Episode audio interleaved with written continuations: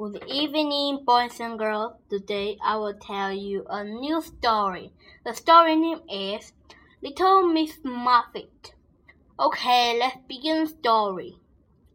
Little Miss Muffet sit on a tuffet, eating her curd, and when along came Spider, who dropped down beside her, and frightened Miss Muffet away. Help! cried Miss Muffet. She ran from her tuffet and into a woods down below. Come back! called the spider. He rushed off to find her. I am sorry for scaring you so. The little girl sighed.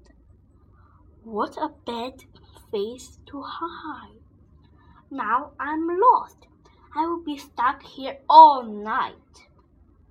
Then he heard a deep growl and an ear splitting hole. They gave poor Miss Muffet a fright. A big wolf jumped out he said with a shout.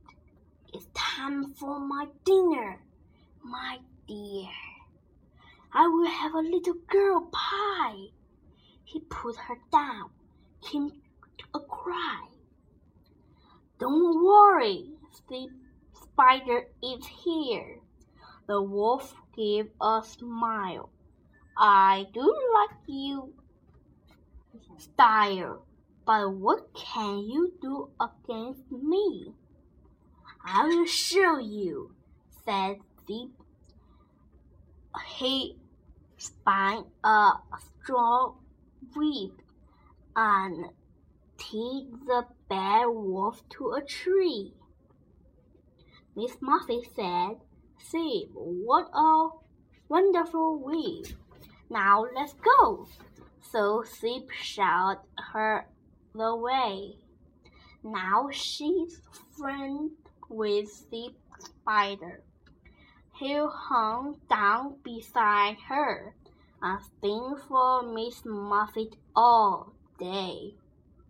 The end. Goodbye. Thank you for the listening. See you next time.